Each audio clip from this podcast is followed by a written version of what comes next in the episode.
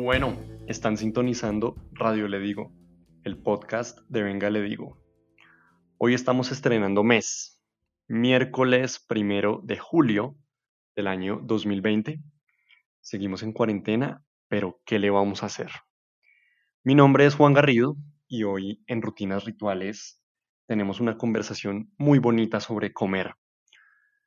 Eh, de lejos, una de esas rutinas que tal vez se presentan como los momentos bonitos del día donde podemos parar la jornada, detenernos un segundo, alimentar nuestros cuerpos, recargarnos de energía, satisfacer el hambre y continuar.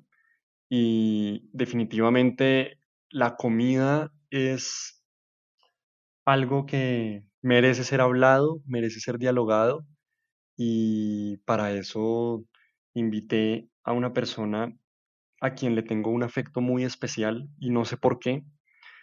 Eh, digo que no sé por qué porque realmente no es que seamos muy unidos ni que nos la pasemos hablando todo el tiempo. Eh, nos conocimos en la universidad durante los primeros semestres y por alguna extraña razón logramos establecer una relación muy bonita, eh, de mucho cariño, de mucha comprensión y con el tiempo simplemente pues cada uno siguió su rumbo duramos muchos años sin hablar hasta que un día de la nada se me ocurrió invitarla a este programa. Ella aceptó y eso pues me puso muy feliz. Su nombre es Laura Escobar, maestra en artes plásticas y escrituras creativas, una persona muy bonita con quien tuve la oportunidad de tener esta conversación sobre comer. Y para las personas que se animen a escuchar esta conversación se van a dar cuenta de que en el caso de Laura, la comida es el amor de su vida. Y creo que en su caso no es una metáfora ni una hipérbole, eh, o de pronto sí es una metáfora, pero no es una hipérbole ni una exageración, porque como se darán cuenta en unos minutos, para Laura la comida le trajo algunas, eh, algunos dilemas a nivel social muy interesantes eh, que también nos permitió poner sobre la mesa ángulos muy diferentes, por lo menos para mí, eh, lugares de la mirada muy interesantes sobre el ejercicio de comer, que hicieron que valiera muchísimo la pena esta conversación y que hoy me alegra mucho poder compartir con ustedes. No les spoileo más el episodio, solamente les recuerdo que nos pueden seguir en Instagram como arroba que venga le digo. Recuerden que venga le digo es el proyecto padre o madre de Radio Le Digo y por supuesto de rutinas rituales. Mm, para las personas que recién llegan a este podcast, en Venga Le Digo lo que hacemos es promover el diálogo como una herramienta para la vida y nos gusta jugar a explorarlo como si fuera una plastilina que se estira, se contrae y en ese orden de ideas hemos tenido la oportunidad de hacer diferentes formatos, experimentos, experiencias y bueno, este podcast es una de ellas, pero en Instagram podrán dar cuenta del resto de cosas que hacemos. Y por supuesto, muy invitados y muy invitadas a compartir este podcast con sus amistades en caso de que le vean algún valor. Y si tienen alguna retroalimentación que hacernos, estaríamos muy agradecidos, por supuesto, de recibirla eh, por chat o alguna cosa. No siendo más, ahí les va la conversación con Lau sobre comer.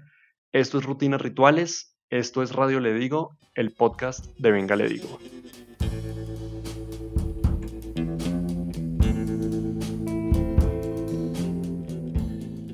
Hola Laura, bienvenida a Rutinas Rituales de Radio Le Digo. Qué rico tenerte aquí en este programa. ¿Cómo estás?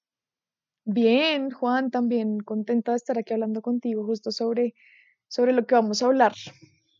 Sí, bueno, ya, te preguntaré por qué ese tema que escogiste. Antes me gustaría que para comenzar le demos un poquito como de suelo a las personas que van a escuchar este podcast en el futuro. Entonces me gustaría que nos contaras un poquito tú qué haces, a qué te dedicas, así como en breve. Eh, yo sé que no va a ser una conversación atravesada directamente por eh, a lo que te dedicas por tu oficio o tu profesión, pero me gustaría que las personas pues sepan con quién estamos hablando. Claro, listo. Yo soy Laura, Escobar es mi apellido. Yo estudié artes plásticas, soy artista y soy escritora también. Hice una maestría en escrituras creativas en la Nacional. Y un poco lo que hago, pues como mi ejercicio de artista y de escritora ocurre como en el cruce justo de esas dos disciplinas. Em, y ya, pues todo esto se relaciona, es decir, todo lo que hago se relaciona un montón como con el tiempo y la percepción del tiempo como desde, desde la física, desde la cuántica y también como desde las temporalidades espirituales, digamos, o como, ¿no? digamos, unos tiempos que corresponden también como a, a unos estadios que se salen un poquito del lenguaje. Em, aunque fíjate como al contrario de lo que dices, yo siento que, que sí, toda la, como todo lo que hago y cómo lo hago se relaciona un montón con, con la comida y con comer, que es una cosa ahí como también, también como a propósito del tiempo y bueno, otras cosas que ya iremos hablando. Me encanta que con ese, con ese perfil que acabas de poner sobre la mesa, eh, pues realmente las expectativas sobre una conversación alrededor de comer eh, se voltean hacia un lugar que necesariamente por, pasa por la creatividad, por una reflexión muy sensible, eh, lo cual me pone muy emocionado de esta conversación y quisiera que comenzáramos. De hecho, siempre me, me, me surge esa pregunta de por qué la gente escoge el tema que escoge cuando les doy un vaga, como un portafolio de opciones distintos alrededor de las rutinas que se hacen en la casa. Si bien comer es una y cocinar estaba como otra separada, porque creo que son dos universos que si bien se complementan y tienen todo que ver, se pueden hablar de cada uno de ellos de forma independiente. Eh, entonces quisiera que arrancáramos por ahí, porque porque escogiste comer? Bueno, lo que pasa es que la comida es el amor de mi vida, Juan. Yo, yo, a mí me fascina comer, para mí comer siempre ha sido como eh, un momento especial en el día, ¿sabes? Como, como fragmentos especiales, un poco como medio atemporales también. A mí me pasa algo muy raro y yo no lo sabía y creo que me ha pasado siempre y lo descubrí hace realmente unos cinco años que en un almuerzo con, con, con un novio que tuve, él me dijo como, ¿me estás escuchando? ¿sabes? Me miró y me dijo, yo estaba comiendo y me miró y me dijo, ¿me estás escuchando? Y yo, no, me estabas hablando y me dijo, siempre te hablo cuando comes y tú no me escuchas nunca. Y yo, ¿qué? No puede ser y es, en verdad, no, en verdad yo no escuchaba nunca que cuando él me decía cosas y yo, era muy raro y, y, lo conversamos una vez como, porque pues para, para él era incómodo y para él como comer representaba o sentarse a la mesa representaba como la conversación. eh, y pues finalmente como lo que concluimos después de experimentos y experimentos de sentarnos a comer y hablar, es que yo tengo una especie como de sinestesia. Entonces cuando yo como, a mí se me, como se desintensifican el resto de sentidos. Es raro, entonces no escucho y me concentro tanto y tanto como tan especialmente en la comida, en lo que me estoy comiendo, que no veo, no escucho, no siento, no me doy cuenta de nada, estoy desembalada sintiendo los sabores y ya, no me importa nada más. Como una anulación del entorno, es una cosa muy rara. Y, y luego, bueno, esto en verdad es como que yo no lo sabía y luego empecé a darme cuenta como más conscientemente de eso en, en escenarios en mi casa, entonces yo tenía la muletilla de siempre a sentir, como alguien me decía algo y yo estaba comiendo y decía que sí, como movía la cabeza diciendo que sí a lo que sea. Y bueno, como eso también me trajo como a, otra serie como de aproximaciones a, a, distintos como escenarios, digamos, de la alimentación y de la comida que estoy ahorita como explorando, pero mira, ni yo ni siquiera titubeé y creo que cuando lo hablamos yo te dije, bueno, y cocinar no está, me dijiste, no, ya hablamos de esa y yo listo, pues, y pues como comer, que en verdad fue como lo que es lo que ha toteado un montón de cosas como al respecto de, de eso en, mi vida y en mi trabajo también, como en, el pensamiento. Ok, ok, ok. Me, me, me llama mucho la atención esa, ese proceso de activación y desactivación de los sentidos en función de la comida, como si en ti hubiese una suerte de atención plena, preprogramada a la hora de comer. Eh, y no sé por qué vino a mi cabeza, pues este tema del, no, no sé ni cómo se dice, como como meditar con la comida, como alguna suerte como de mindfulness cruzado con comer, en el que se le enseña a las personas a concentrarse en el ejercicio de, de, masticar y de tener una relación muy, muy íntima como con los, con los alimentos. y pues no, no, no, quiero contaminar, entre comillas, digamos, esta conversación que aparece como desde un lugar tan genuino, sin, quiero decir, no contaminarla con el mindfulness, sino que de pronto podamos, a partir de ahí, pensar cómo se traza esa relación tan chévere con los alimentos que hace que todo lo demás desaparezca o se cancele, porque es tan profundo y es tanto lo que está sucediendo a nivel sensorial, de pronto a nivel mental y a nivel espiritual con la comida en ese momento, que el cerebro y en general el cuerpo completo necesita total atención en eso que está haciendo, porque no poner total atención en eso sería, no sé, una falta de respeto o simplemente sería insuficiente para todo lo que involucra ese ejercicio. Entonces, eh, no, no sé, no sé, tal vez ¿Has pensado en eso? ¿Qué pasa contigo? Es decir, tú cuando te diste cuenta de que no le ponías atención a, a tu exnovio cuando te hablaba porque estabas comiendo, ¿te sentiste mal? o simplemente le dijiste, no me jodas, estoy en mi momento, esto es muy importante para mí, déjame aquí, déjame sana. pues ha sido, y siempre fue, como que siempre que me pasa con alguien, cuando estoy sentada con alguien comiendo, em, y la otra persona intenta hablarme, pues yo trato como de advertir. Lo que pasa es que, claro, antes yo no lo sabía, yo no tenía ni idea que eso pasaba. Yo simplemente simplemente no sé, se anulaba todo y listo. Y, y cuando, obvio, cuando él me dijo, yo dije como, pucha, ¿cuántas veces me pasó esto y yo no, no me di cuenta? ¿Quién sabe qué cantidad de cosas muy importantes me dijeron que yo no escuché? En fin. Y claro, me sentí mal porque en parte también, en parte también la cosa como de sentarse a comer es, es también un ritual de compañía y es una cosa de estar con, estar con el otro y también de conversar y eso es, para mí eso es muy bonito, y, pero pues es súper difícil, ¿no? Y para mí requiere un montón de esfuerzo como, no siempre, obvio, como, ¿sabes? Como, no sé, McDonald's no me requiere tanta concentración. Eh, pero digamos, hay otros platos como otras, otros tipos de sabores y otras comidas que también creo que son como unas cosas como relacionadas con la emoción, bueno, en fin, pero yo sí me sentí, me sentí culpable incluso como de no, de no estar escuchando lo que el otro me estaba diciendo y, y entonces ya luego siempre que nos sentábamos a la mesa era como, él, él, me decía, pues cuando estábamos solo los dos, él me decía como, come tranquila, yo no voy a hablar, ahorita hablamos, yo bueno, listo. Y ya, y me concentraba, pero cuando, obvio, se nos olvidaba, entonces él empezó a hablar y yo empezaba a sentir como a, a decir que sí a todo, era muy chistoso. Y luego cuando, pues ya, ya cuando yo sabía esto y nos reuníamos, por ejemplo, con amigos a comer o, o bueno, lo que sea, como con más gente, sí sentía yo como una, como una necesidad de esforzarme por, por estar ahí, como por estar con ellos y estar comiendo también. Entonces, votaba una pregunta como de larga discusión, que esa fue una estrategia como que aprendí realmente hace muy poco, votaba una pregunta tipo como cuál es el sentido de la vida y me ponía a comer.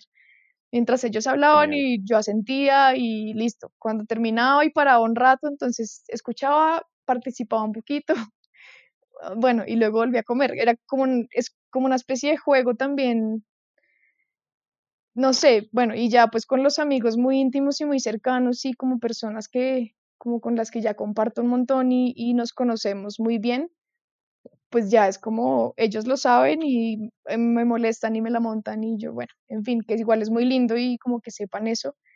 Sin embargo, ah, hubo que, como hace como tres años y medio también, me hicieron una cirugía, me quitaron las cordales, ¿no? Que es como, bueno, es un horror de cirugía, me quitaron las cuatro al tiempo y me dañaron, es horrible, es horrible. Y me dañaron un nervio como en la, de la mandíbula inferior que hizo que mi lengua, o sea, yo tengo como dos centímetros cuadrados de mi lengua tienen parestesia, es decir, que es como si estuviera dormida.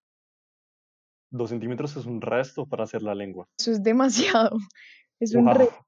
Ah, o sea, sí, básicamente la mitad de mi lengua, la mitad izquierda, no siente, pues debe, debe tener como el 10% de sensibilidad, Qué loco. la mente. ¿Y Y eso, y eso afecta, digamos, los sabores? ¿O es un, es más un tema como de tacto? O no sea, es, ¿afecta tus papilas sí, claro, mis papilas en esa, en ese sector no sienten. Ya, Es sí. raro, es como, como que no afecta, digamos, eh, la manera en la que yo siento los sabores porque tengo la otra parte de la lengua, que es como un espejo, son, la lengua es como un espejo, ¿no? Entonces a un lado uno siente los mismos sabores que al otro lado exactamente, es como una cosa Ok, ahí de reflejo. Em, por, por suerte. sí, menos mal, sería horrible si no. Y, pero lo que sí afecta es como la intensidad del, como la intensidad con la que uno siente esos sabores. Entonces, bueno, eso fue, fue tenaz durante un rato porque yo no, no me daba cuenta que me, por ejemplo, me mordía la lengua y no me daba cuenta y me, pues me sangraba, es, pues esto es una historia asquerosa, pero como que me la mordía, me sangraba y cuando comía entonces sentía como el sabor ferroso al otro lado de la lengua con la comida y era raro, como siempre, una sorpresa, bueno, raro y eso también hizo pues como que yo, que yo pudiera, am, sí, como lidiar un poquito mejor con esta cosa como de la, de la anulación del entorno con la comida. Pero, a ver, es algo, yo me pongo a pensar como, Sí, es, o sea, hay cosas que son negociables, hay cosas que no son negociables. Es decir, si bien hay una función social en el momento de comer, es decir, se plantea como el momento perfecto para tener una conversación, hablar con amigos, etcétera. También para algunas personas me imagino que es el momento perfecto para conectarse con algo muy profundo que difícilmente puede ser puesto en palabras, sino que pasa por una experiencia muy íntima, muy personal, la comida y yo, yo y la comida. eh, y en ese momento es como, ¿saben qué? ¿Por qué no hablamos en otro momento? Gracias. Y mientras tanto, pues comemos y todo bien. Sin embargo, sé que, sé que no todo el mundo tiene la misma relación con la comida, no todo el mundo come de la misma manera. Em, Quería, quería, quería poner sobre la mesa, atado a esto que estamos hablando, hasta qué punto hay, hay, hay unos, a ver, hay como una suerte de conversación con uno mismo, si es que se puede hablar de conversación con uno mismo, eh, en el momento en que uno come, al desconectarse del resto. Es como si, y lo, lo, lo pienso en mi experiencia personal, como si en el momento en que yo como y no quiero interacción con nadie, con ningún otro ser humano en ese momento, es porque quiero tener un momento de conexión conmigo mismo.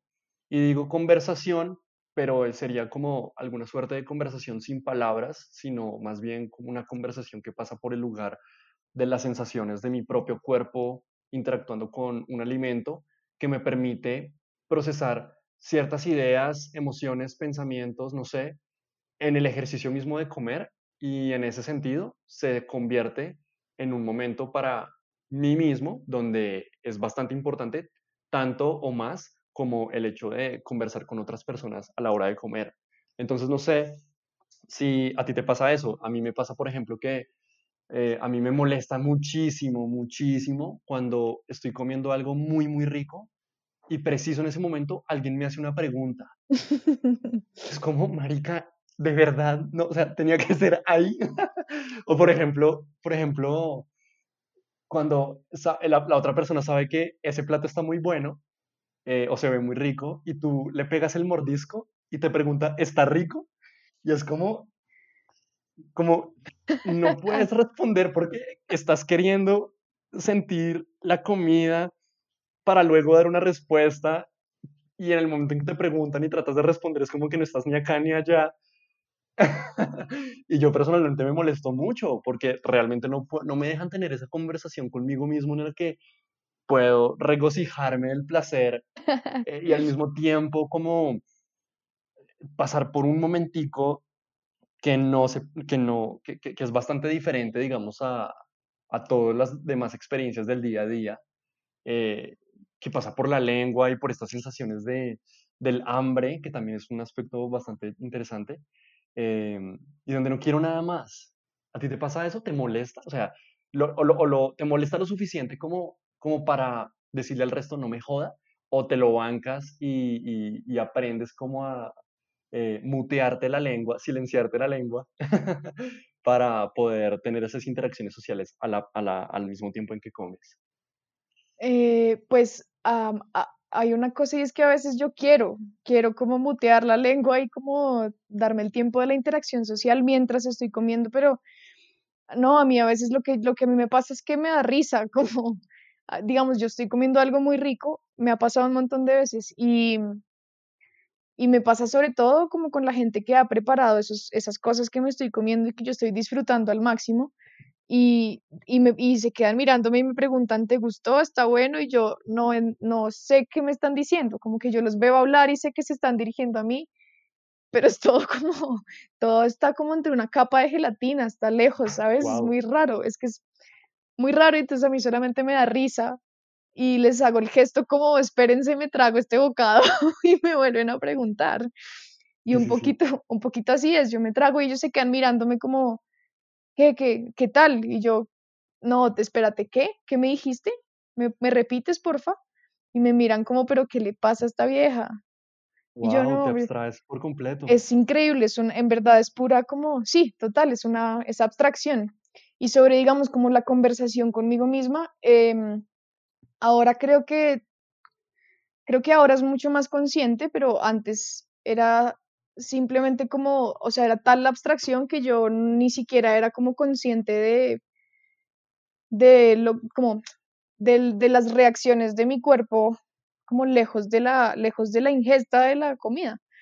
Ahora sí, ahora creo que, y es súper, ha sido súper bonito también porque, pues porque me ha permitido aprender un montón como a identificar sabores, identificar ingredientes, identificar también como em, calidades de, como en términos de sabor y en términos como de, sí, procedencia de la comida y todo eso como, eh, no sé, como que me he permitido aprender un montón de eso siendo consciente de los sabores que estoy probando. Entonces, en ese caso, como que sí es, ahí ya sí, como que ya escucho una voz en mi cabeza que me dice, fue, pucha, este ácido está increíble, o esta miel está increíble, o, o este queso brutal, ¿qué son estos sabores?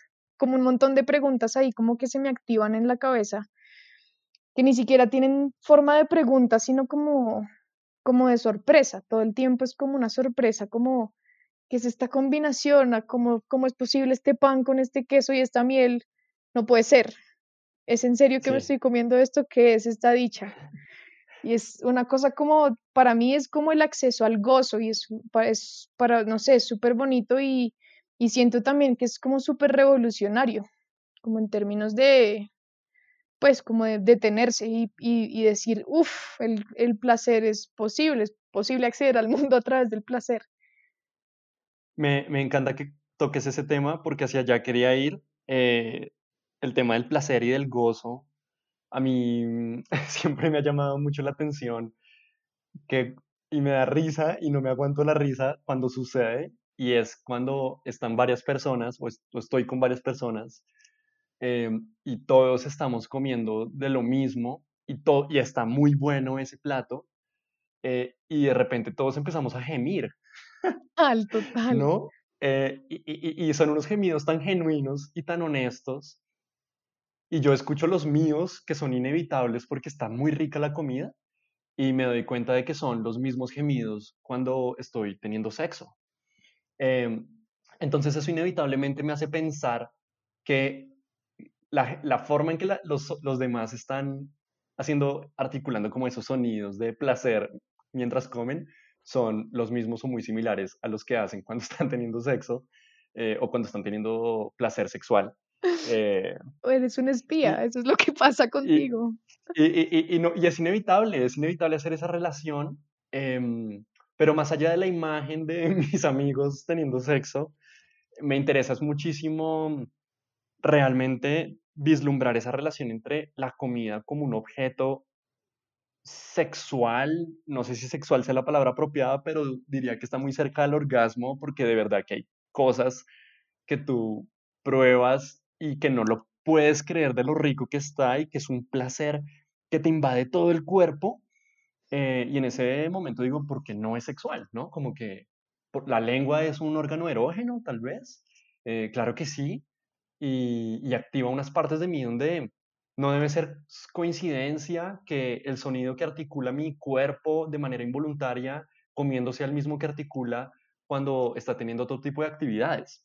Em, y me parece muy chévere poder, poder encontrar esos puentes y puntos de contacto entre eh, la comida y el placer o el gozo eh, carnal, porque es un, es, un, es, un, es un punto de vista que te permite relacionarte de otra manera con el ejercicio de comer y casi como ponerlo al mismo nivel, o no sé qué está más arriba, no sé qué está más abajo, no sé si son diferentes o si se pueden comparar, pero definitivamente ahí hay algo, hay algo con el placer que es inevitable y que cuando, y, la lengua no miente, ¿no? Es muy loco. Total. O sea, es muy loco.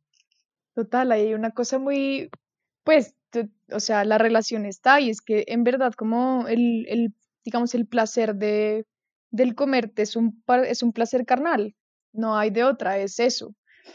Esto mm. pues obvio también hay momentos en los que escala como todo, ¿no? Como todos los placeres, eh, ahora sobre todo en estas épocas de hiperpensamiento, todos los placeres escalan de repente a, al análisis, ¿no? Y eso pasa también con la comida, pasa un montón desde hace mucho tiempo ya, pero pues sí, o sea, es definitivo que es que el que comer es un placer carnal y en ese tanto pues yo sí creo que se relaciona un montón como con los placeres eh, sexuales y como con otros, no sé, bueno, con, con el resto, como con hacer popó incluso, ¿sabes? Como, no sé, un montón de todas estas como necesidades suplidas, que es un poco también también siento que se relaciona con eso. Hace poco estaba yo pensando justo como en las necesidades básicas eh, y como en esas cosas que uno, sí, de las que uno cuando suple esa necesidad experimenta placer, que es cuando uno más experimenta placer, siento yo realmente, y es como comiendo, teniendo sexo, cagando, durmiendo. Y es como, y, y a propósito como del gemido, si es como tú te levantas y gimes y gimes y es como, mm, te desperezas, pero ahí está el gemido como una cosa, no lo había pensado y me parece súper bonito como esa, pues como sí, que es esa expresión de placer que es, que no puede ni siquiera como eh, definirse en el lenguaje, como en la gramática incluso, ¿no? O sea, sí, se, se, se supone que se llaman interjecciones, pero no hay onomatopeya además que sea tan hábil como para describir el gemido es muy bonito eso también. Como es, no sé, es muy lindo y es como listo en eso. Cuando uno caga también, entonces caga y es como, ah, sí. y en la comida lo mismo y en el sexo lo mismo. Es una cosa, no lo había pensado, me parece súper bonito. Yo tuve una experiencia el año pasado que es como fuimos a comer con unas amigas. Eh, a un wok, valga la cuña, a mí es que me fascina ese restaurante y yo me pedí una sopa que me enloquece, que tiene un picante ridículo. Ni siquiera me acuerdo cómo se llama, pero si necesitan el dato yo lo consigo después. Em, y, y yo, nada, pues éramos cuatro, como nuevas amigas, ¿sabes? No éramos tan íntimas, entonces ellas no sabían mi secreto profundo de que yo no hablaba cuando comía. Y yo empecé a comer tranquila, ellas estaban hablando ya de otra cosa y, y de repente ya yo paré como para, como para interactuar un poquito y Andrea, una de ellas, me dijo, usted es demasiado expresiva cuando come y saca de repente como unos sonidos todos sexuales, yo no sé de dónde. Y yo, ¿qué? Y me dijo, sí, deje de gemir, usted gime mucho cuando come. Qué vulgaridad. Y yo, la opresión. y yo, qué oso. Y todo así, pero está muy divertido, tú continúa, y yo no, qué oso bueno, lo que pasa es esto, a mí me gusta mucho la comida, en fin, ahí hablamos un rato como sobre eso, y, pero pues yo no lo había relacionado directamente como con, pues como, qué lindo, como con el sonido del placer. Claro. Y, y bueno, ahora imagínate lo que pasa, o bueno, imagínate, no, prueba tú lo que pasa cuando uno combina, pues como cuando se combinan em, esas, como esos suplementos de necesidad, digamos, como que es un poquito de donde vienen los fetiches, ¿no? Y es como potenciar el placer. Entonces imagínate como, o sea, del, como, no sé, del comer y, el tener sexo, que eso pasa un montón y es como una de las escenas de fetiche más clichés, pues del, del cine sobre todo. Y es como la fresa, el chocolate, que además aumentan la serotonina un resto eh, mientras tienes sexo. Es, una cosa como, no mm. sé, pues como eso. Sobre el, pues a propósito del placer y estos sonidos. Qué lindo eso, no lo había pensado tanto sí, Y, y, y qué bien que hayas mencionado eso de la incapacidad del lenguaje para eh, encapsular ciertas cosas o fenómenos de la experiencia humana, como el placer que sucede cuando comemos, eh, y que no hay análisis precisamente suficiente como para, o sea, no hay que rico suficiente para englobar realmente la experiencia, de tal manera que lo único que queda es gemir, pero no es algo que pase por tu consciente ni por la voluntad, sino que simplemente tampoco hay forma de que tu, de que tu cuerpo no lo, no lo exprese, pero como no hay palabra suficiente para hacerlo, tiene que balbucear como un bebé. y, ahí hay algo muy interesante con el tema de la regresión, ¿no? Eh, con la regresión es decir, a, un estado, pues, como un estado muy, muy, muy primigenio, cuando no teníamos el habla lo suficientemente desarrollada como para usarla eh, a modo de instrumento para referirnos al mundo y a las cosas y de alguna u otra forma la, manera en que el cuerpo asimila em, estas experiencias placenteras con la comida, para encerrar la discusión en la comida, es el, lo que no puede pasar por el lenguaje, es decir, bueno, no, sí pasa por el lenguaje en el momento en que lo interpretas, ¿no? Como, bueno, Laura está haciendo sus sonidos raros, es decir, que está muy rica la comida, pero eh, pero no es algo que pase por el lugar de, uy, voy a gemir para que la gente sepa que está muy rico. Simplemente no lo puedo controlar y eso me parece muy chévere.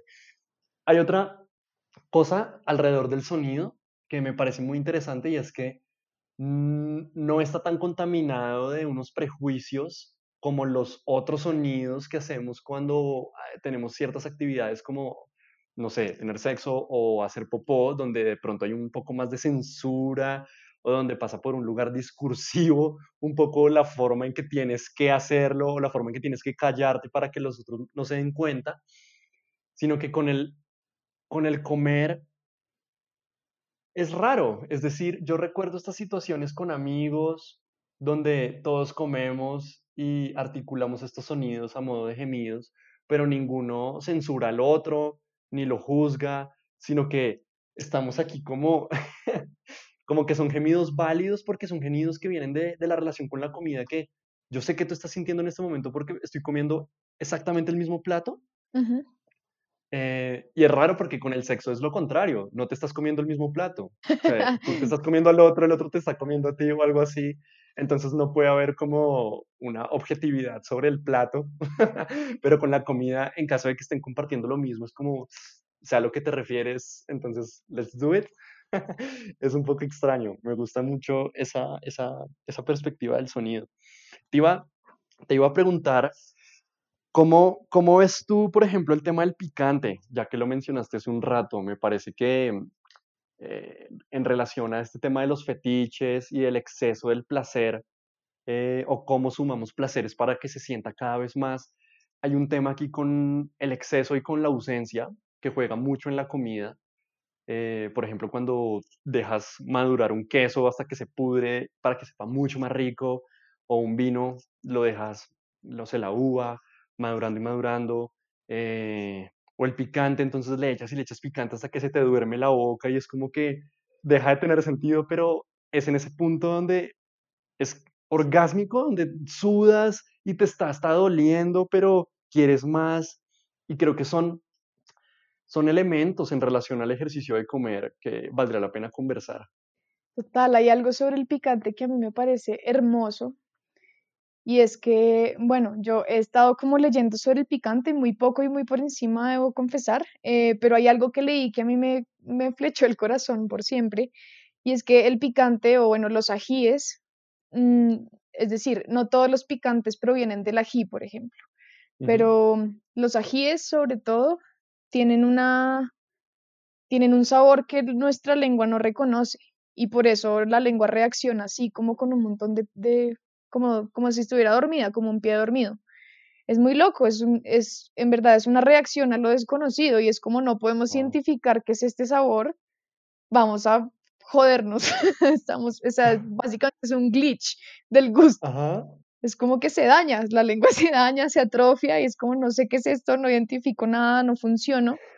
Quiero más. Yo sí, dame más o, o por Dame favor, más. o por favor, que eso sí depende también como Claro. Eh, bueno, digamos, eh, también como con, digamos, a propósito de eso, el, picante, eh, yo lo he relacionado un montón como con, con unas energías vitales que se supone que uno tiene, digamos, como dependiendo de la, ¿qué? No, según la, la medicina tibetana, por ejemplo, uno tiene como unas energías eh, de los elementos que corren en el cuerpo. Entonces, toda la energía, toda la medicina tibetana se basa como en, el, en, en la energía del agua, en la energía de la tierra y en la energía del fuego. Entonces, siendo cual, cual sea que uno tenga como predominante, uno tiende a buscar lo que le hace falta fuera, ¿no? Entonces, digamos, con eso, con esto se relaciona un montón también eh, la comida caliente o las bebidas calientes o a la gente a la que no le gusta tanto, a la gente a la que le duele más, como una, una, una sopa muy caliente o una, un té muy caliente a alguien que no. A mí lo que me pasa, por ejemplo, como en, en mi caso personal, que, que, que conozco más o menos, es que yo tengo agua y tierra. A mí me falta fuego. Entonces yo estoy buscando todo el tiempo como sabores, como sí picantes, pero que no me atrofien. Entonces el curry para mí es brutal, las pimientas son brutales, el, la guasca, que es una hoja bogotana, pues sabanera por excelencia, es pues la hoja, mi hoja favorita en el universo de las hojas, eh, que es como le duerme a uno la lengua, pero uno todavía es hábil para identificar sabores. Me gustan mucho las cosas calientes, entonces sí es como una cosa de compensar y como de buscar fuera eso que a uno le hace falta, como de complementarse, que es súper bonito también como a la hora de, de la comida, como y de pensar en comer. Em, y con el picante creo que pasa eso, eh, como siendo que uno pide y pide más picante o para en un momento y en el que se le regula, además el, el picante regula un montón la temperatura y regula también el ritmo cardíaco y bueno, un resto de cosas como muy específicas en todo el cuerpo a través de la ingesta. Eso es, eso es hermoso, como que uno también eh, coma para suplir un montón de necesidades que uno no identifica en el hambre, por ejemplo, ¿no? Sí, total, total, total. De- de- ¿que- que ¿Te interrumpo o vas a terminar la idea? No, eso era, eso era como a propósito, como hablando del picante. eh, Ok. ya, sí, eso. Súper. No, no, no, es que estaba justo pensando en eso, como en cuáles son esas otras necesidades por fuera de lo básico, entre comillas, que uno relaciona con la comida, como no morirse de hambre, eh, y que también entran en juego a la hora de comer X o Y.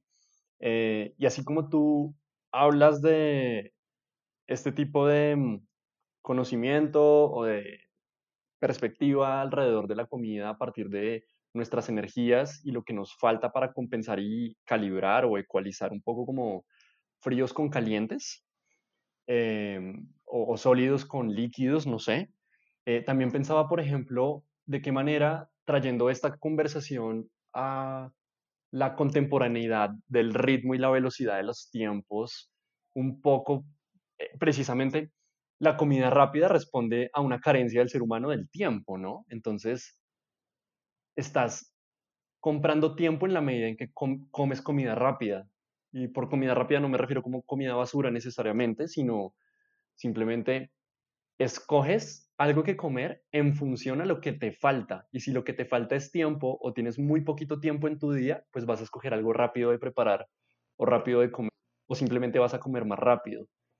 Eh, tal cual como lo, lo dijiste con el picante. A mí, por ejemplo, mira, yo tengo una, durante muchos años de mi vida, tuve una relación, tu- tuve un- una etapa de mi vida muy fuego, muy caliente, muy, como que, eh, y era un problema, de hecho, físico de mi cuerpo.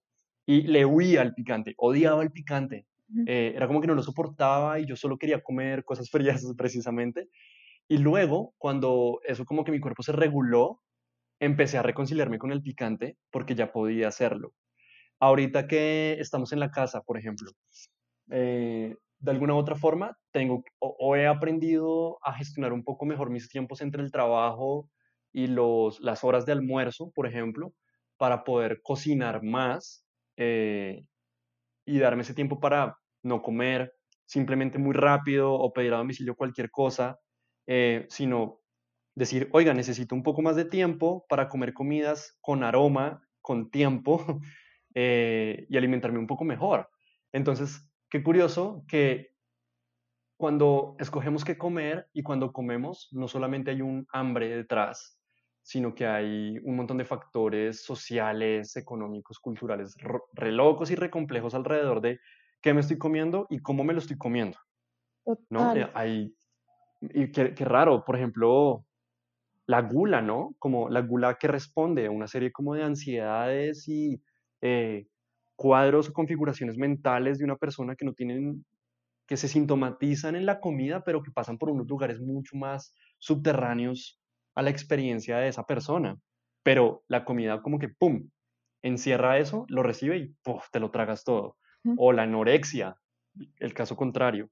Entonces me parece muy chévere poder eh, utilizar la comida y el ejercicio de comer como unos rayos X en los que uno puede vislumbrar otros aspectos de uno muy profundos. Total. ¿Qué opinas de eso? Sí, no, pues total, y eso, me parece que eso es tal cual. Ahora, como hay, digamos, como, ahora que dices todo esto, hay, identifico yo pues como, como dos dimensiones distintas de la necesidad o como de las necesidades a suplir, digamos, si hay unas cosas como que, que son, digamos, químicas del cuerpo, a las que responden las ganas de comer eh, una cosa o la otra, o una cosa preparada de tal manera o de otra manera, un montón de cosas que nosotros no, reconocemos o de las cuales no somos conscientes que, que, pues en las que opera nuestro cuerpo o que operan en nuestro cuerpo directamente como, por ejemplo, como para ser un poquito más clara, em, por ejemplo, en los ciclos, en los, digamos, en el ciclo menstrual, hay unas cosas que a uno le dan muchas más ganas de comer en determinados momentos del ciclo, ¿no? Entonces, por ejemplo, durante la menstruación o durante los días como de menstruación, uno quiere eh, comer mucho chocolate. Es, bueno, obvio, no nos pasa a todas lo mismo. A mí me pasa eso y eso se relaciona mucho con la serotonina precisamente y es como que en esos días a mí se me bajan los niveles de serotonina. Entonces yo siento la necesidad de suplir eso y todo mi cuerpo lo sabe, yo no lo sé necesariamente o en mi cabeza como que no soy consciente de eso, pero mi cuerpo lo sabe y entonces se la pasas buscando ponquecitos pingüinos por toda la ciudad hasta que yo estoy bien y digo, listo, ya, ya, listo, no necesito más chocolate. Eso pasa un montón con, como con muchas cosas, con la leche, hay mucha gente como que no, que no consume muchas comidas, em, simplemente porque no, porque no les dan ganas y eso implica unas cosas para su, para su configuración química corporal muy específicas. Y eso es hermoso. A mí también durante la, durante la regla me dan muchas ganas de comer aguacate y me dan muchas ganas de comer huevos batidos y pan. Y eso parece que funciona muy bien para, como para el control de los dolores menstruales y de los cólicos y bueno, una cantidad como de cosas ahí de la sensibilidad. Y hay otro escenario como con otro tipo de necesidades que son necesidades añadidas. Y necesidades añadidas por los hábitos y por el sistema socioeconómico, eh, pues que nos, que nos tocó, que nos tocó, con el que nos tocó lidiar, pues. Y en que están como que están enmarcadas las que, las que tú mencionaste, como la necesidad de tiempo o la necesidad de, de soledad, por ejemplo, cuando uno mm, cocina y come solo o, esto de comer en exceso determinadas cosas y otras no, esto de evitar la comida a toda costa, también porque hay una serie de manifestaciones eh, psicológicas y sí, como y emocionales y incluso espirituales también que están muy en lo profundo y que se manifiestan como en esta cosa de la necesidad básica, que eso es, es muy raro y es muy bonito porque sí es como una transgresión es como una transgresión de los estadios que se han separado como en el ser humano, ¿no? Y que, digamos, la academia, por ejemplo, o, los conocimientos occidentales han, han separado y han vuelto como especializaciones distintas.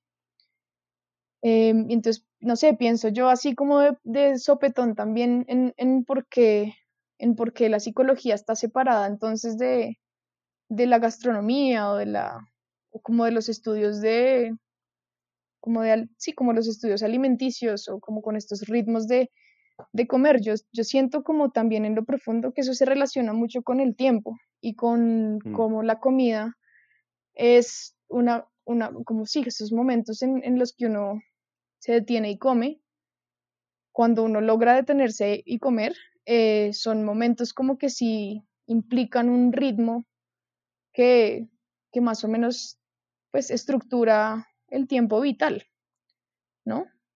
De acuerdo. Sí, me, parece muy valioso eso que dices sobre la forma en que mm, el conocimiento occidental y muy analítico, atravesado también de ah, un- una suerte de sociedad que mm, administra el conocimiento y lo hiperespecializa en diferentes áreas, hizo que la comida fuera algo que solamente los cocineros y la gente que estudiaba eso podía pensar. Y si no, básicamente si no tenías tu diploma eh, en cocina o en gastronomía, no eras apto para pensar la comida. Eh, entonces, pues, básicamente si no tienes el diploma, limítate a comer y a, y a- y a satisfacer tu necesidad de, de, de- de hambre, pero no pienses que detrás de la comida hay un montón de capas reflexivas muy profundas que tienen que ver con tus estados de ánimo, tus estados espirituales, lo que te falta, lo que te sobra. eh, y eso es genial. Eso es mejor dicho, no, eso no es genial. Lo que es genial es que hoy, así nos haya tocado lidiar con el sistema que nos tocó lidiar, también se han presentado últimamente, eh, seguro muy en las últimas décadas, también un tipo de rupturas y de quiebres en los muros que permiten filtrar unas nuevas, eh, unos nuevos cruces entre disciplinas. Entonces hoy, de hecho, tengo una amiga muy cercana que es psicóloga, pero su aproximación a la psicología tiene todo que ver con la medicina, eh, de la alimentación. Eh, nada más tienes, por ejemplo, la popularización de la medicina ayurveda en un mundo occidental mm, eh, donde pues entran a colación como este tipo de nuevos conocimientos nuevos para nosotros, pues ignorantes en ese tema, donde, ah, ¿cómo así que el picante y el fuego, y yo soy fuego, agua, tierra y aire, y eso, ¿cómo así que la comida no es solamente comprar en el supermercado y, y ya? Entonces es genial también pensar que hoy vivimos un momento histórico que nos permite realmente tener muchos elementos a considerar para poder tener una propia, una crítica propia alrededor de los alimentos y que no tiene necesariamente que ser eh, súper académica y súper analítica, sino mágica. Eh, total. a, a mí, a mí, por ejemplo, y, y creo que con esto abonado en esta conversación podemos ah, entrar a otro terreno que me llama mucho la atención y es las buenas prácticas de la, del comer, que no, no- y no quiero sonar o que caigamos en ese lugar eh, un poco tonto de coman frutas y verduras, eh, porque sí, eh, o, o- sea, sí coman frutas y verduras, es bueno para ustedes, pero más allá de eso, qué chévere, por ejemplo, pensar la comida como, a ver, yo tengo una, una, una metáfora para esto. Yo me imagino que cada planta, que cada fruta, que cada cosa que sirve como comida son básicamente USBs. Y esas USBs están cargadas de información y yo soy un computador. Entonces, cuando yo escojo una USB u otra y me la conecto a mi cuerpo, eh, básicamente esa información se está transfiriendo a, a mí y yo estoy alterando mi código de alguna manera con esa nueva información que está entrando a mi cuerpo. Y claro, tiene todo el sentido, porque si pensamos en que ahora somos más conscientes de que si te comes esto te va a dar esto, si te comes esto te va a ayudar con esto, eh, es que el picante no solamente sabe rico o sabe feo, sino que regula unas temperaturas internas que tienen que ver con, con tu energía, es como, wow, hay un montón de conocimiento ahí y en cada plantica y en cada fruta y en cada eh, cosa hay un conocimiento distinto que, que chévere ser consciente de que lo estoy metiendo a mi cuerpo cuando escojo comer eso.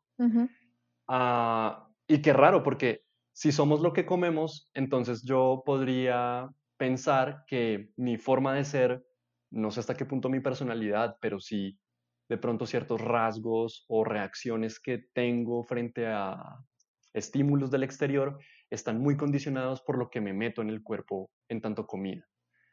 Y eso me parece muy loco, ¿no? Como si eres una persona mal animada, eh, de mal ánimo, mira qué comes y dime ahí que de pronto tienes por mejorar. O al revés, estás muy tranquilo y eres una persona así como súper relajada. Quiero ver qué comes y, enséñame porque de pronto algo de lo que tú estás ingiriendo en tu dieta me está haciendo a mi falta. Dame, déjame ver cuál es esa USB que, que tengo que conectarme. Total, eso es muy loco también porque creo que se relaciona un montón justo como con lo que dices, como, como con que el computador sepa cuál es el contenido de la USB que se va a meter también, como también con la conciencia de aquello, como de saber qué es lo que uno está consumiendo. Y es así como lo dices tal cual, o sea, cada, porque cada, cada cosa viva tiene una información. O sea, todo tiene, todas las cosas vivas tienen un ADN y ese ADN puede o no ser transformado y eso implica también una cosa como algo que, digamos, tú ingieres esa información y esa información te transforma y transforma tu, tu código tu código. No sé si el código madre necesariamente, pero sí, sí transforma tu código de maneras, pues, insospechadas para mí. Yo no lo, no lo sé, no lo sé muy bien, o, pero pues eso sí me mueve un montón el piso y me, me parece muy lindo pensarlo así. Y, digamos, en ese tanto, justo ahorita, antes, antes de que empezáramos a conversar, estaba yo en, una, en un encuentro de, eh, como escuchando a unas mujeres que son guardianes de semillas, que son increíbles, brutales de verdad. Eh, hay a través... significa eso? Guardianes de semillas son como las personas que guardan las semillas originales. Por ejemplo, en, Colombia entonces eh, son personas que almacenan semillas, las cuidan, las protegen. Ahora es ilegal tener semillas originales, o sea, las semillas que de las que como de los mismos frutos que consumían los muiscas, que es una cosa ya mágica y alquímica de por sí como, bueno, desde, desde el último, desde un poco antes del último paro campesino que no existió nunca, ¿no? Em, fue, fue un poco como que aquí se volvió, pues empezaron a, eh, a una persecución muy impresionante de semillas limpias en Colombia de frijoles, de maíz, de papas, de una cantidad de cosas em, que son bien distintas a las cosas que nosotros solemos solemos consumir, porque aquí en Colombia, sobre todo, mucho de lo que se consume es importado, lo cual es ridículo porque Colombia es el país más biodiverso del mundo, en términos como de, pues como es el más biodiverso por kilómetro cuadrado, y eso es muy impresionante como que eso implique que, que, que aquí hay un montón de alimentos, porque sí son alimentos limpios, sanos, que tienen también unas, que suplen unas necesidades específicamente para la gente que vive en estos territorios eh, y que eso se vote o mm. que es, bueno, responde también a unas lógicas macro como de consumo y de, pues, de, neoliberalismo y capitalismo muy, muy duras. Mm, pero en parte, pues pienso también como a propósito de la información que, que tiene cada una de estas USBs, fruta, verdura, vegetal, tubérculo, frijol, lo que sea, eh, hay mucha de esa información que está manipulada y que ha sido manipulada como para crear unas nuevas necesidades también. Claro. Entonces es, Qué loco. es muy loco y es muy lindo pensar cómo, digamos, ahí sí, en términos como ciberchamánicos, si se quiere, como un poquito como ese código, como ese código computacional se relaciona también con las emociones y con el espíritu y con lo, como con lo sensible, que se relaciona a su vez como con la conciencia, ¿no? Al final, por allá, pues en la estratosfera y uno llegará allá eventualmente o no, pero sí se juntan, ¿sabes? Como si hay un punto en el que eso se junta y en el que saber que uno se está comiendo eh, un maíz pira, que es el mismo maíz pira que cultivaban hace 500 años en esta montaña cuando era un lago, pues es como que algo estalla y se siente otra cosa. Es muy loco. Qué loco. Qué loco eso de la conciencia. A mí, no sé por qué mi cerebro corre mejor los archivos de metáforas con tecnología. Em, pero digamos que esta conciencia estaría muy relacionada con, con, una suerte como de antivirus que mm, en, en, la medida en que la desarrollas y que la cultivas como conciencia, te alerta de una forma mucho más explícita, eh, como, oiga, no se coma eso, no se meta eso a la boca, porque le va a hacer, esa información es un malware, pues un virus y le va a hacer daño. Eh, y de pronto, pues, no, de pronto no, seguramente mucha gente no tiene ese mismo antivirus eh, como actualizado porque no tiene la misma conciencia sobre la comida y lo que come. Y me parece re loco pensarlo desde esa relación metafórica, me parece muy, muy apropiado. Antes, de, antes de terminar la conversa, Lau, a mí me gustaría que eh, anclemos como estas últimas curvas, mm, como por decirlo así, lo que significa comer como rutina de la casa, ¿no? Es decir, toda esta, esta primera temporada de podcast que se llama Rutinas Rituales tiene mucho que ver con cómo ciertas actividades que se vuelven repetitivas a lo largo de los días pierden el sentido porque se vuelven monótonas. Y en ese sentido se cae la relación eh, y el sentido mismo de las actividades. Entonces, obvio, si tengo que comer tres veces al día, eh, dos, tres, cuatro veces al día, lo que sea, todos los días, pues de alguna manera mantener esa relación calidosa con los alimentos y con el ejercicio de comer, pues implica un reto, ¿no? De alguna manera para la mayoría de las personas.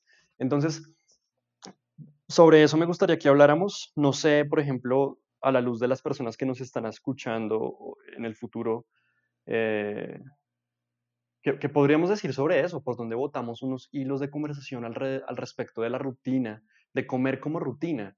y cómo todo esto que venimos hablando de las buenas prácticas, eh, buena información a través de los alimentos, eh, cultivar una suerte de conciencia antivirus para saber qué comer y qué no, cómo eso podemos meterlo en un mismo sancocho y hablar sobre eso. Total, mira, ahora, ahora como, ahora que lo mencionas, un poco también toda la, pues toda la conversación sobre la comida se dirige un poquito a, a eso, ¿no? Y, al, pues a lo rutinario y como la actividad repetitiva de comer. Es muy loco porque, eh, digamos, en términos sensibles básicos, como muy básicos y esenciales, nunca es repetitivo, siempre es como un evento aislado. Y, y bueno, yo últimamente justo he pensado un montón en eso porque me invitaron a un proyecto que se llama Comidas Circadianas. Me invitó David Vélez, que es un artista sonoro muy chévere. Y, y es, parte del proyecto es justo pensar en cómo la comida es la manera como de configurar una nueva temporalidad. Algo que yo es como que me he dado cuenta o he visto mucho desde que empezó el aislamiento obligatorio acá en Colombia eh, fue que el tiempo se anuló, el tiempo de repente o el tiempo lineal por lo menos dejó de existir tal cual. Entonces lo que pasó fue como que se dividió hay como una temporalidad virtual y una temporalidad de la, llamémosla así, de la realidad o de la cotidianidad. Y esas temporalidades se juntaron, el tiempo, como diría Hamlet, se salió de esos goznes, o sea, se, se, se enloqueció y nosotros dejamos por allá en lo profundo también, sin, sin saberlo mucho, dejamos de experimentar el tiempo y dejamos de experimentar el presente, el presente desapareció. Y hemos, pues, he pensado yo a propósito de este proyecto, em, justo como que la comida es una manera de marcar, de, de, marcar o de estructurar una nueva temporalidad y como una nueva experiencia del presente. Y es como atender al cuerpo también, ¿no? Y es como, bueno, estoy teletrabajando 15 eh, horas al día y en esas 15 horas necesito dos pausas en las que tengo que ser consciente que mi, que mi mano va a llevar la cuchara con comida a la boca y que el cuerpo va a tragar y que bueno, sabes, un montón de cosas como de darse, darle la oportunidad al cuerpo de, de decir, hey, hey, existe esta otra parte de la vida que no es teletrabajo o que no funciona en lo virtual o que funciona en lo virtual pero de otra forma. Y es como igual, igual estoy, mientras teletrabajo estoy comiendo, pero hay otra cosa que pasa ahí como sobre el tiempo, como sobre sentir el cuerpo que ahora me está diciendo que necesita comer y escuchar lo que, pues que no hay, no hay de otra y eso es como el impulso de supervivencia también. Entonces, a propósito de eso, es muy lindo pensar como en que sí, justamente, justamente como el acto de comer y todo lo que implica, ¿no? La, la, la preparación del cuerpo para comer o la preparación del espacio, la preparación de la comida o pedir la comida o un montón de, como de cosas distintas que cada uno pues sabrá cuáles son. Eh, si implica como en esa repetitividad una experiencia del presente y en ese tanto siento yo que, que eso responde a lo ritual también. qué chévere. Activaste en mí unos pensamientos que jamás había tenido eh, alrededor de la comida y de comer específicamente, como por ejemplo pensar con respecto a las rutinas del día a día y pues en un mundo ah, post-coronavinesco en el que estamos realmente mucho tiempo frente a una pantalla, no todo el mundo, pero sí bastantes personas, entre esas yo, no sé si tú, me imagino, em, que justo en, esa, en ese trabajo, en esa forma de trabajar frente a una pantalla, el cuerpo es el medio, es el medio para trabajar y casi que lo que usamos es como nos sentamos, dedos, teclado y la mente operando como 200%. Pero cuando tenemos estos necesarios y vitales momentos de comer, la cosa se invierte, porque el cuerpo no es el medio, sino el fin. y, el, y el medio al mismo tiempo, claro, pero, pero, pero, pero es el fin en sí mismo también. Y es muy chévere porque definitivamente, y es algo que han tenido en común las conversaciones sobre distintas rutinas hasta ahora en Radio Le Digo, es que definitivamente las rutinas de la casa tienen una gran importancia porque todas apelan a devolverle al cuerpo su lugar de importancia. En el momento en que nos obligan a sentir el cuerpo, eh, nos obligan a estar ahí o no nos obligan, deberían llamarnos e invitarnos a sentir el cuerpo y no simplemente como a automatizarlo eh, para seguir haciendo lo otro, que sería como trabajar en otras cosas. me parece muy chévere, realmente como, como hackear la realidad que nos tocó vivir, el ritmo que nos tocó vivir de trabajo eh, mediante esos pequeños espacios que nos podemos dar como comer eh, y, saco de la conversación cocinar porque igual creo que si pido a domicilio algo, eh, ya es un gran avance simplemente cerrar todas las pantallas y decir, bueno, acá tengo esta comida, va a ser mi cuerpo comiendo para alimentar mi cuerpo, entonces es cuerpo como medio, cuerpo como fin. Eh, y ahí hay una suerte de ritual también, ¿no? Total, Hace pues poco leía... Disculpa. Ya termino, termino con esto y te doy la palabra. Leía en una entrevista que le hacen a este filósofo popstar, Byung-Chul Han, contemporáneo, Ah, que es genial, de hecho, eh, sacó un nuevo ensayo sobre la importancia de los rituales en la vida de los seres humanos. No he leído el ensayo, pero en la entrevista que leí, él decía que la importancia de los rituales en la vida de los seres humanos es que nos permite darle sentido a las cosas, porque los rituales no son otra cosa sino momentos de conclusión. Eh, y, si los, y si no hay momentos de conclusión en la vida y seguimos derecho, pues hay una suerte como de pues de como burnout, ¿no? Como de quema mental, como de que te impide realmente vivir. Es decir, es como si el ser humano en su, en su, en su performancia, mientras está activo, definitivamente necesita unos momentos de conclusión y decir, ok, vamos a darnos un segundo para procesar toda esta información tan compleja y seguramente la comida o el ejercicio de comer puede ser una de ellas.